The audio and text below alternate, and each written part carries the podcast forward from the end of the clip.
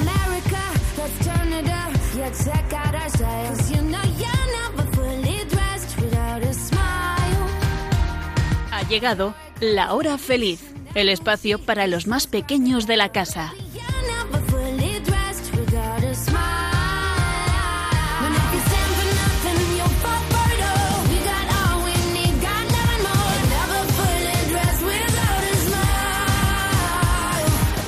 Amiguitos, ya estamos un jueves más con todos vosotros para pasar un rato de lo más entretenido y encima estamos en verano, vacaciones, piscina, juegos, diversión y ya estamos a finales de agosto, pero todavía nos quedan muchos días para disfrutar con la familia y con los amigos. No sé vosotros, pero yo disfruto mucho con mis cuatro jóvenes colaboradoras haciendo este programa. ¿Qué tal Elena, Blanca, Nuria y Sonia? ¿Cómo estáis? Muy bien. Muy bien. ¡Genial! Bueno, y vosotras, con lo inquietas que sois, seguro que estáis haciendo muchas cosas estos días. A ver, contadnos alguna de ellas. Hemos ido a la montaña. Nosotros a la playa y yo a- con unos amigos a por, a por un helado. ¡Qué guay! Nosotros hemos estado también de acampada. Y en un concierto al aire libre. Y en un cine al aire libre. Pues yo he seguido aprendiendo a hacer surf. Hay que ver qué bien os lo pasáis. Bueno, así da gusto. ¿Qué os parece si comenzamos ya este programa? Este es el sumario.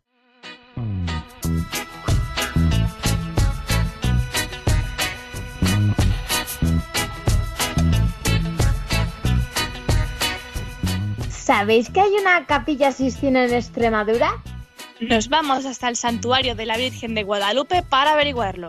Después conoceremos algunas curiosidades de los Juegos Paralímpicos que se están celebrando en Tokio. Y retaremos a vuestros cerebros con las adivinanzas, para luego relajarnos con los chistes y nuestras recomendaciones especiales.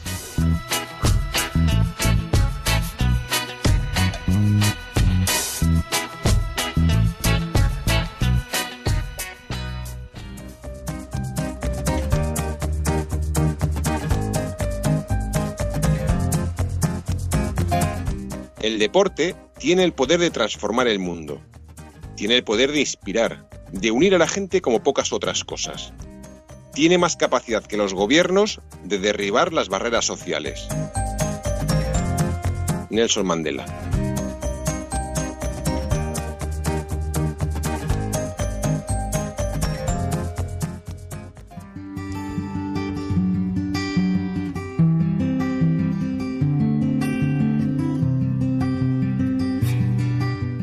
Querido Jesús, quiero hacer de mi corazón una fábrica de gozo y alegría para esparcirla en todas direcciones. Quiero ser feliz con mis amigos, que ellos sean felices conmigo, con una sana y sincera amistad. Jesús, quiero disfrutar de la naturaleza y la amistad, sintiendo cada día tu presencia en mi vida, con corazón agradecido y alegre. Y rezar contemplando las estrellas. Y escuchar el silencio y la música, Y reír con los chistes y las bromas. y beber agua fresca de la fuente. Y correr, y jugar, y sentarme a descansar. Y todo esto sin dejar de pensar en los demás. Que mi descanso, Jesús, no sea una carga para nadie y sepa ayudar a que otros descansen. Amén.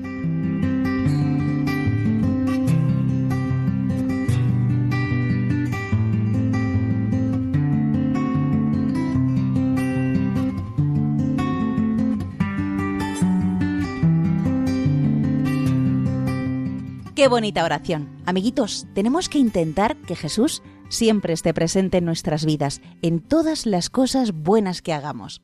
Bueno, pues hoy vamos a continuar contándoos cosas curiosas sobre la Virgen de Guadalupe, la Basílica, que como recordaréis está en Extremadura, y el año jubilar que se está celebrando.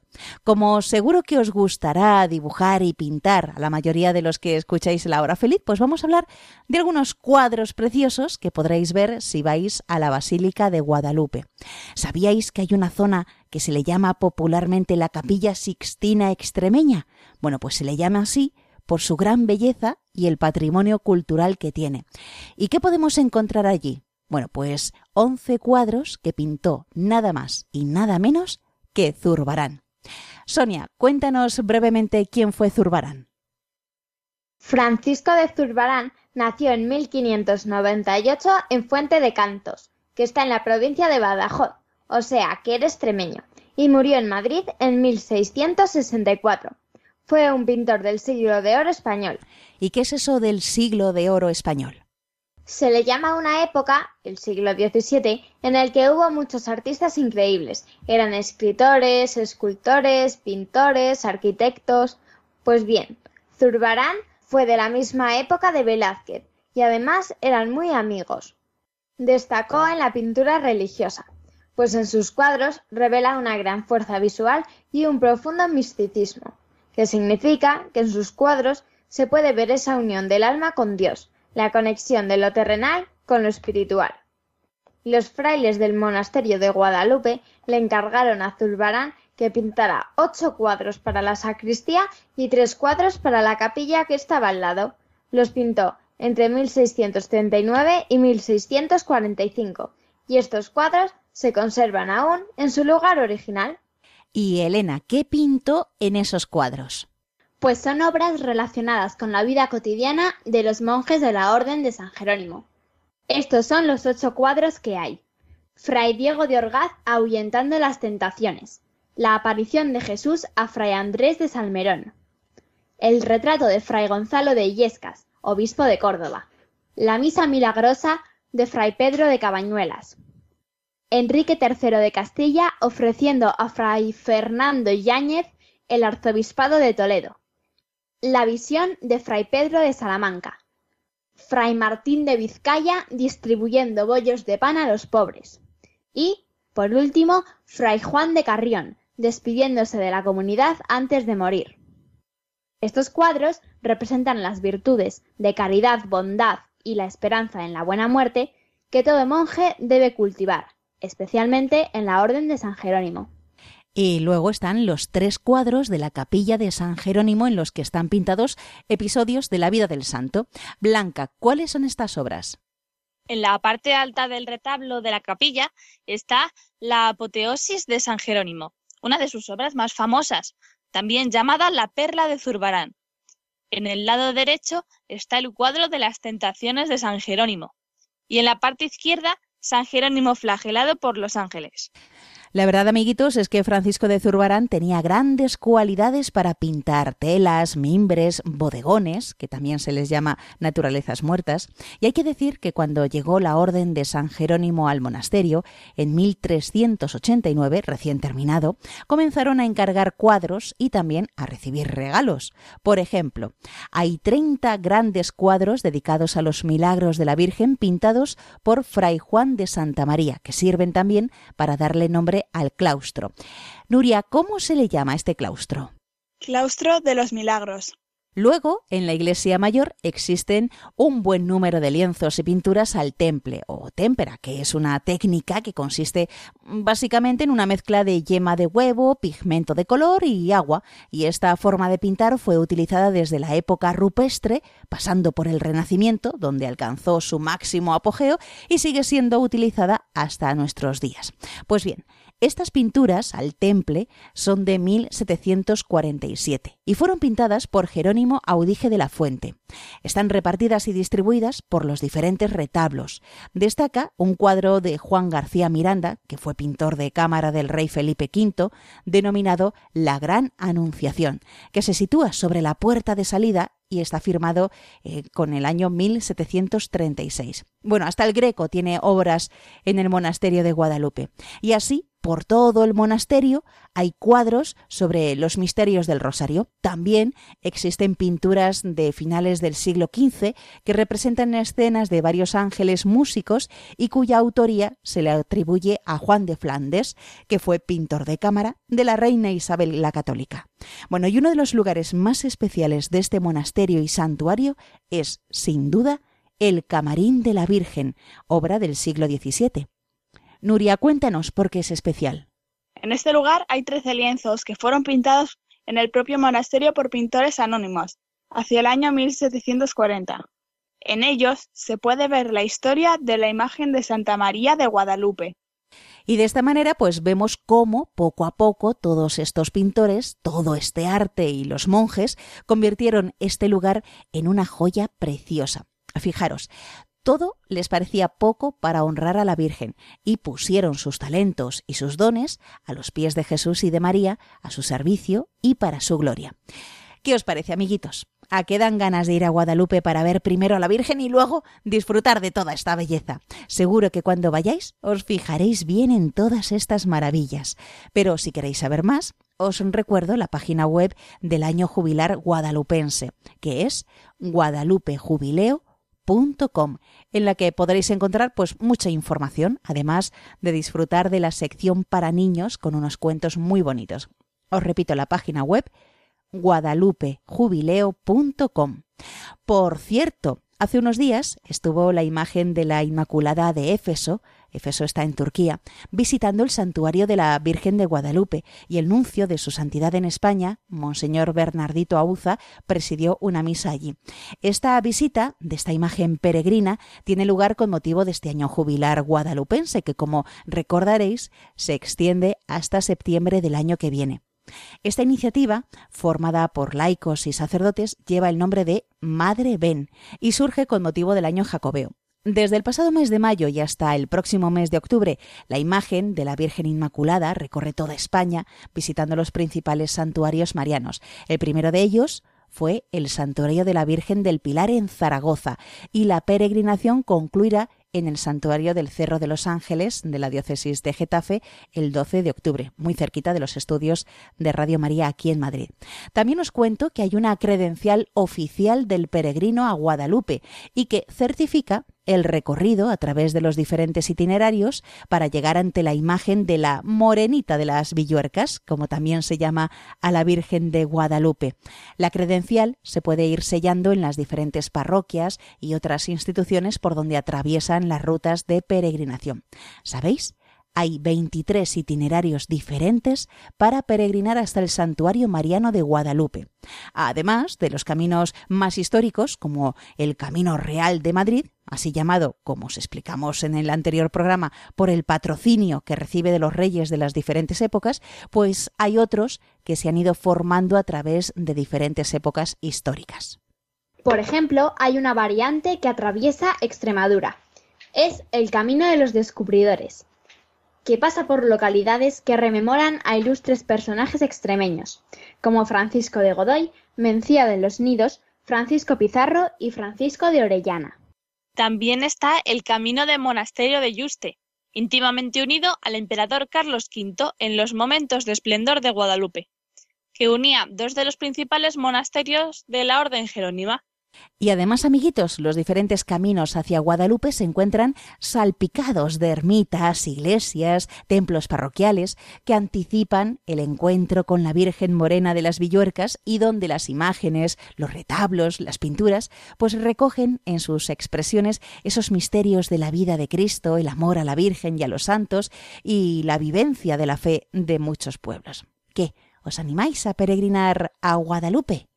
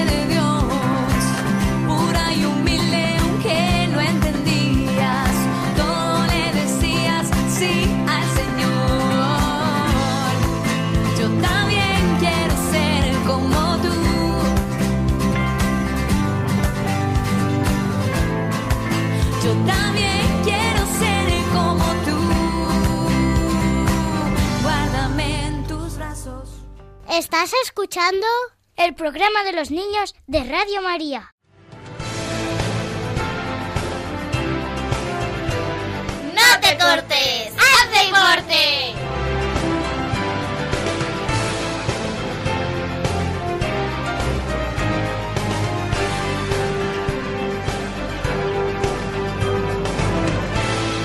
Amiguitos, desde este pasado martes 24 de agosto al domingo 5 de septiembre se están celebrando los Juegos Paralímpicos de Tokio, en los que participan 133 países. Un torneo mundial que va a durar durante dos semanas, incluirá 22 deportes, 539 eventos que se van a disputar en varias sedes. Y en esta edición de Tokio se agregaron dos disciplinas nuevas, por lo que será el debut del badminton y el taekwondo. Por cierto, Tokio hace historia por ser la primera en organizar unos Juegos Paralímpicos por segunda vez. La primera fue en 1964. Pero vamos a conocer cómo fue el origen de las Paralimpiadas. Elena. El deporte para personas con discapacidad ha existido desde la antigüedad. De hecho, en el 2700 a.C. ya se practicaba el kung fu para la prevención y alivio de trastornos físicos. Pero, ¿cómo surgieron los Juegos Paralímpicos como tal? Pues todo empezó después de la Segunda Guerra Mundial. Los soldados que regresaron heridos quisieron seguir practicando deporte, cosa que les recomendó Sir Ludwig Guttmann. Este señor alemán trabajaba en el hospital de Stoke Mandeville, al noroeste de Londres. Allí empezó a usar el deporte para rehabilitar a los enfermos, y con el tiempo también fue creando diferentes competiciones. Casi al mismo tiempo, en Estados Unidos empezó a desarrollarse el baloncesto en silla de ruedas, que tuvo su primer torneo en 1949. En julio de 1948, coincidiendo con los Juegos Olímpicos de Londres, el Dr. Goodman organizó la primera competición con otros hospitales del país para deportistas en silla de ruedas, a la que bautizó como Juegos de Stoke Mandeville. Cuatro años más tarde se unieron los veteranos holandeses, y surgieron los Juegos Internacionales de Stoke Mandeville.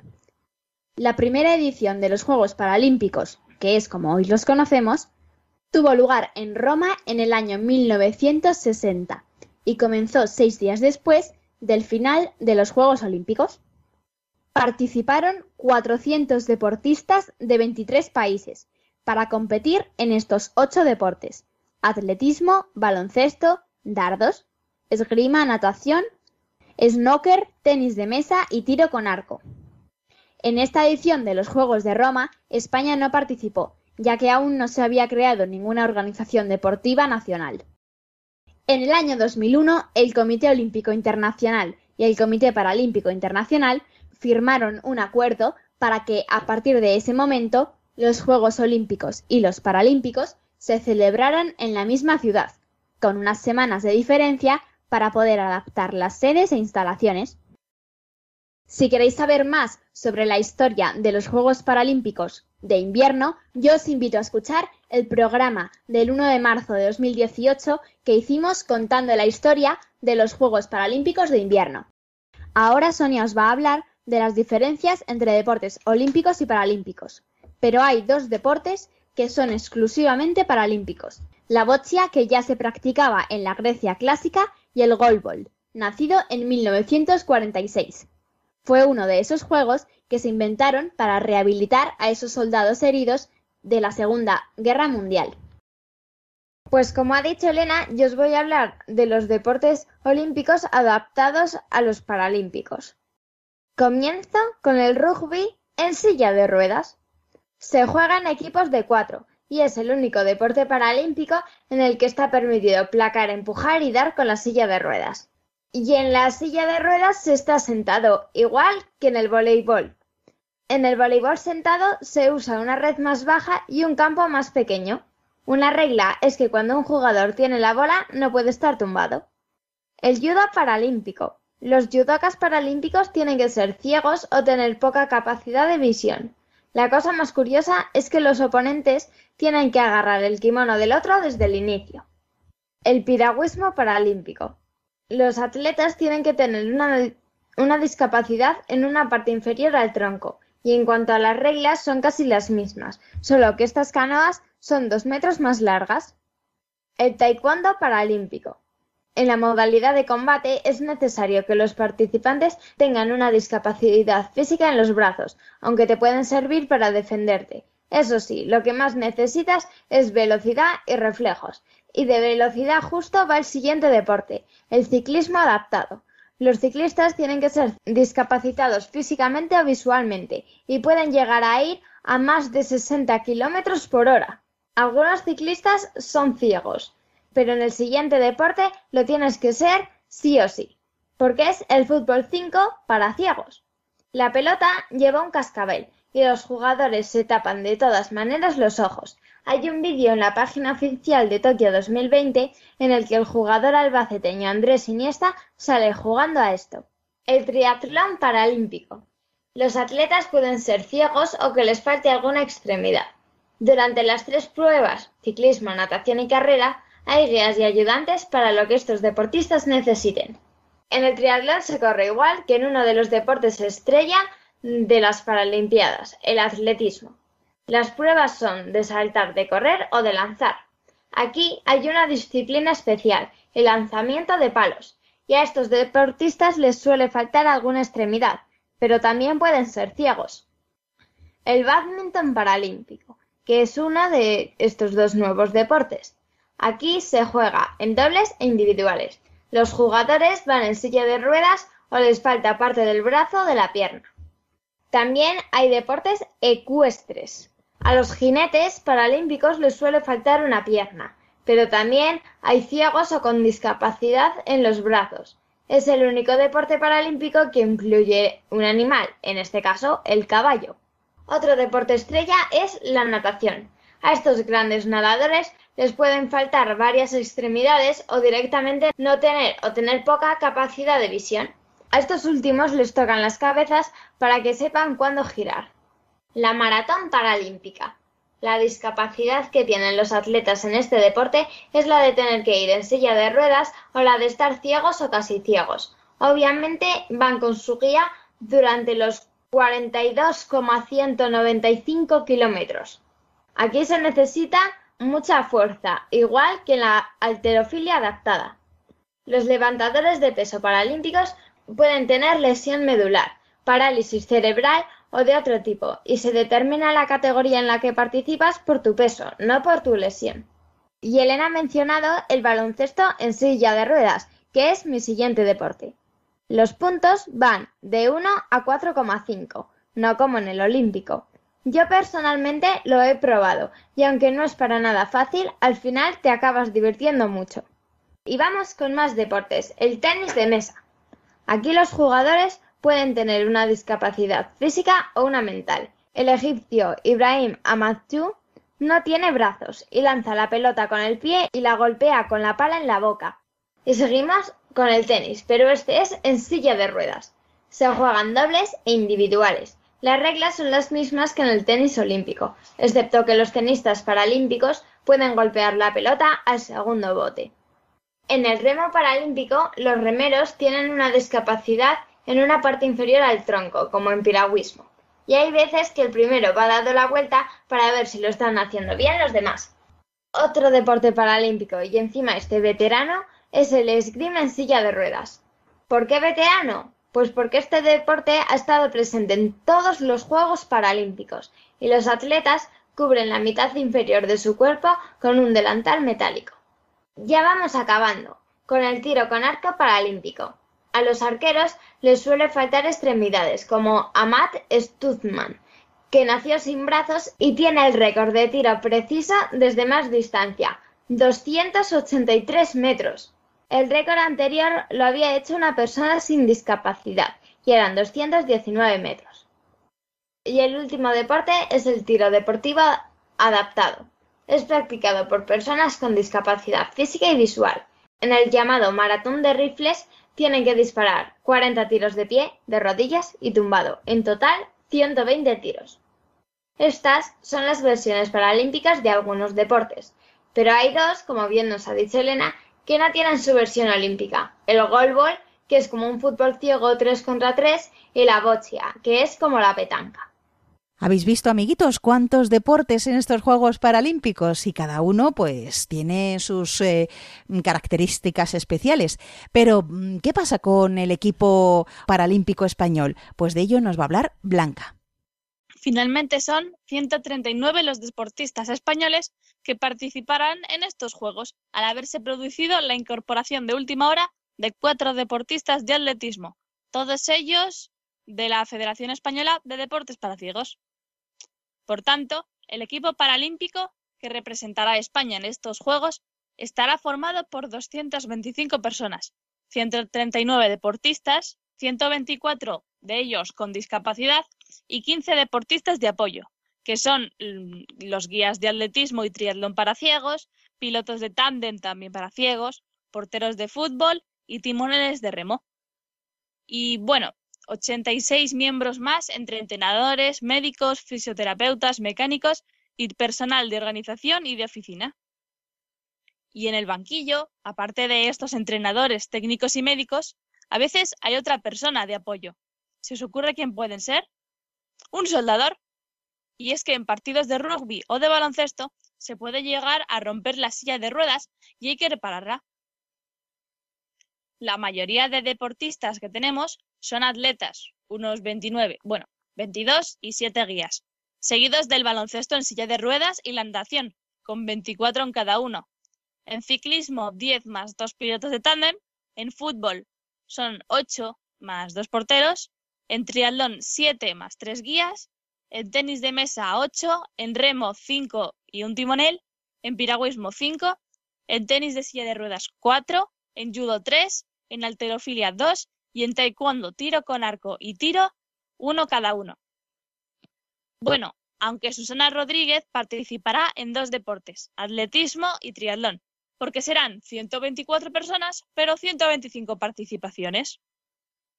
En cuanto a los deportistas de ayuda, los corredores ciegos pues pueden competir con un guía que habla con el atleta durante la carrera, explicando dónde está, alertando sobre las curvas y orientando si el atleta debe acelerar o no.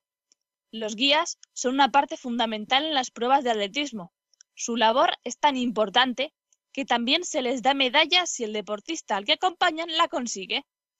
Tened en cuenta que ha corrido lo mismo que el atleta. También hay otro tipo de guía o ayudante en natación para ayudar a los atletas ciegos. Se llaman tapper. Cada tapper se posiciona en los lados de la piscina con un palo largo con una pelota de espuma en la punta. Con estos bastones le tocan la cabeza al nadador para avisar cuando se aproximan al fin de la piscina, para evitar que se golpeen contra la pared. Y bueno, otra curiosidad sobre los Juegos Paralímpicos es su logo. Contiene tres formas de media luna, de colores rojo, azul y verde. Cada una de estas formas se llama agito, que en latín significa me muevo. Por lo que el lema del movimiento paralímpico es espíritu en movimiento. Y Nuria os va a seguir contando más curiosidades. Como ya ha dicho Blanca sobre los guías, los corredores con discapacidad visual se atan a los corredores guía utilizando una pequeña correa que se sujeta a sus brazos o manos. Y el ayudante no puede pasar la línea de meta antes que los corredores. En golbol pueden competir atletas con diferentes niveles de discapacidad visual. Todos los jugadores deben usar antifaces para competir y así garantizar una competición justa. El rugby en silla de ruedas tiene dos tipos de sillas de ruedas, ofensiva y defensiva. La silla de ruedas ofensiva tiene un parachoques redondo. La silla de ruedas defensiva tiene un parachoques largo que sobresale de la parte delantera para poder detener el movimiento de los jugadores contrarios. ¿Por qué no hay sordos en las Paralimpiadas? Las personas con discapacidad auditiva son las únicas excluidas de estos Juegos. Inicialmente sí que formaban parte del movimiento paralímpico. Sin embargo, decidieron separarse y organizar sus propios Juegos. Se conocen como las Sordolimpiadas o los Juegos Silenciosos. Y el tenis tiene una norma particular en los Juegos Paralímpicos. En este deporte maniobrar con la silla de ruedas es más difícil. Por eso, para compensar, se permite que la pelota bote dos veces antes de ser devuelta. Este rebote puede ser dentro o fuera de las líneas que limitan la cancha, y da tiempo a los jugadores para colocarse correctamente. Y una curiosidad que ya no tiene que ver con los deportes es que en, en los parques olímpicos hay baños para perros, porque los perros guías están educados para no mearse en cualquier sitio y tienen un servicio para ellos. Bueno, habéis visto, amiguitos, cuántas curiosidades sobre los Juegos Paralímpicos, la historia ya la conocemos un poquito más, los deportes que hay y cómo se juegan, que son adaptados esos deportes también a las diferentes situaciones de los deportistas, y esa delegación española a la que vamos a apoyar muchísimo para que consigan pues todas las medallas posibles. Lo imposible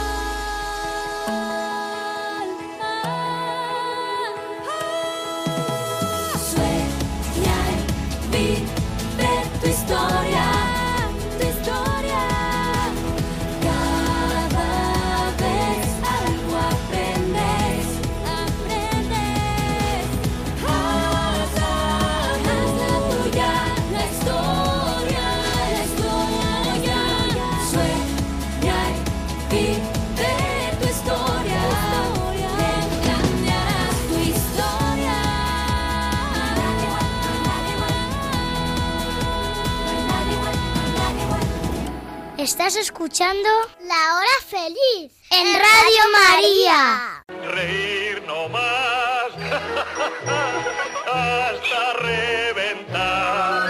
A mí reír me gusta descansar. Chistenanzas. Humor me da el más y más reír. No tiene ninguna El buen humor,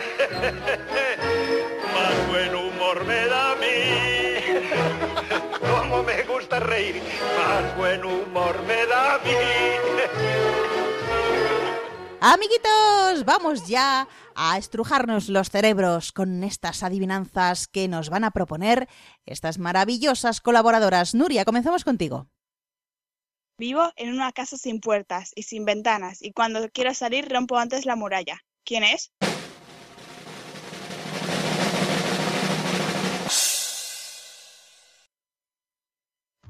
¿La lengua?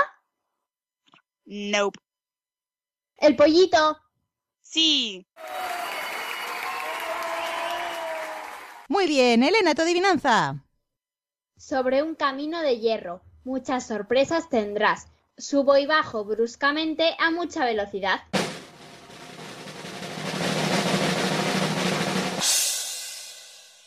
¿El tren? No. ¿Un coche? No. ¿La montaña rusa? Sí.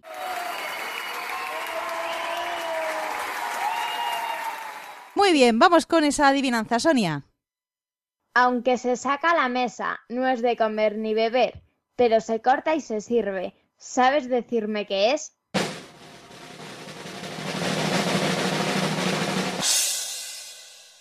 ¿Una servilleta? No. No tiene nada que ver con comer y beber. ¿La... ¿Una baraja de cartas? Sí.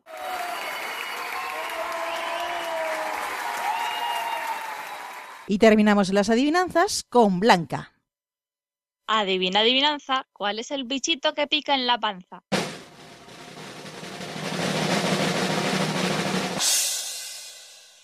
¿La lapa? No.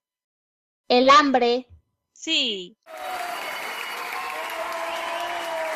Muy bien, amiguitos, ¿qué tal vosotros en casa? ¿Habéis eh, adivinado estas adivinanzas? Bueno, pues ahora vamos a relajarnos con los chistes. Y comenzamos con Elena.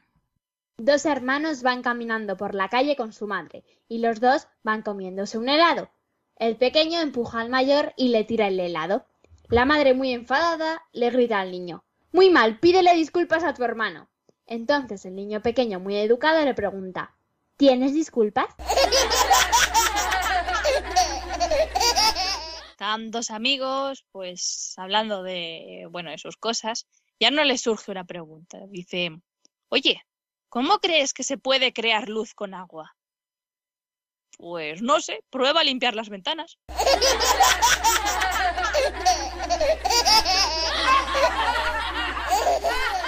Un señor pasea por París y de repente ve a unos burros volando alrededor de la Torre Eiffel. Se asusta muchísimo y va a ver a un amigo suyo. ¿Qué te pasa? Que he visto a unos burros volando alrededor de la Torre Eiffel. ¿Qué crees que significa? Pues que ahí tendrán el nido. Un atleta acaba de batir el récord mundial de los 100 metros lisos. Acuden todos a felicitarle y lo oyen murmurar. Como coja el que me ha metido el avispero dentro de mi pantalón.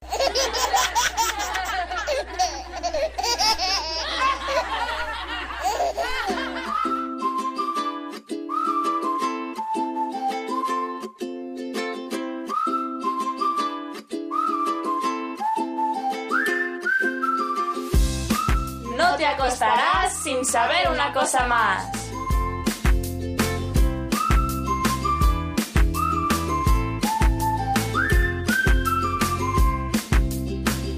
Para empezar esta sección, os quiero recomendar una canción. Se llama Happy, de Pharrell Williams. Y es una canción de la que tenéis que entender la letra. La podéis buscar en internet o escuchar la canción subtitulada. Creo que no será un problema. Habla, como dice su título, de la felicidad. Más o menos cómo comprenderla y cómo puedes usarla.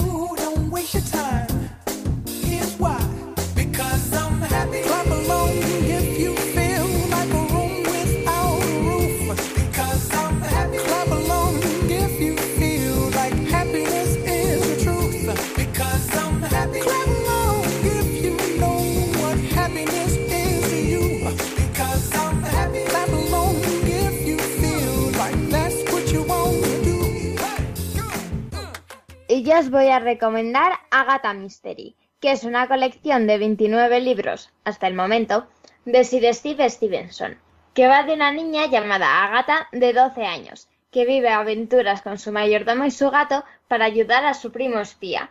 En el primer libro, El enigma del faraón, van a Egipto para ayudar a unos arqueólogos a encontrar una tumba. Y el dato curioso que yo os voy a contar hoy tiene que ver con lo que hemos hablado de los Juegos Paralímpicos. El origen de la palabra paralímpico es la unión de para, que en griego significa al lado de, y olímpico. Su significado es que las dos Olimpiadas existen en armonía la una con la otra. Y yo quiero terminar con esta frase que dijo Carrie Fisher, una actriz bastante conocida por representar a la princesa Leia en Star Wars o la Guerra de las Galaxias.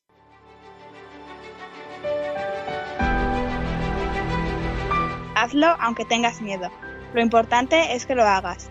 No tienes que esperar a estar seguro. Solo hazlo y con el tiempo la confianza vendrá sola.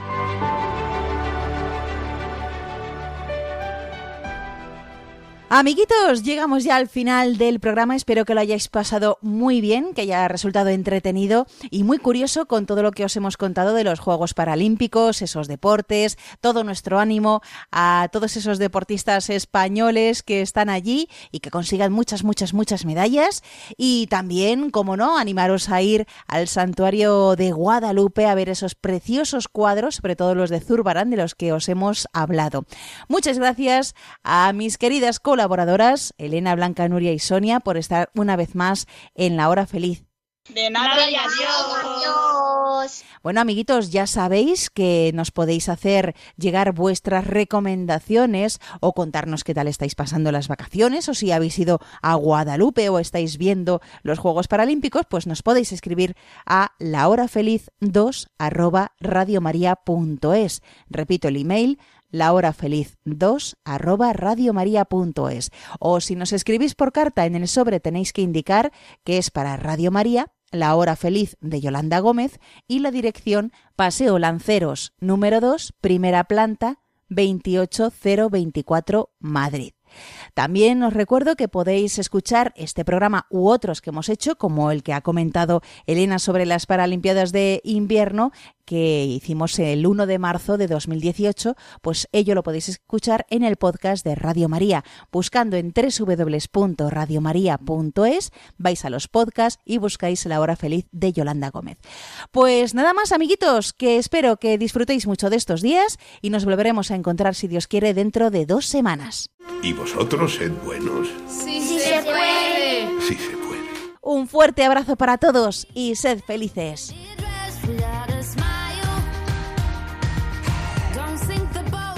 Así concluye La Hora Feliz, el espacio para los más pequeños de la casa.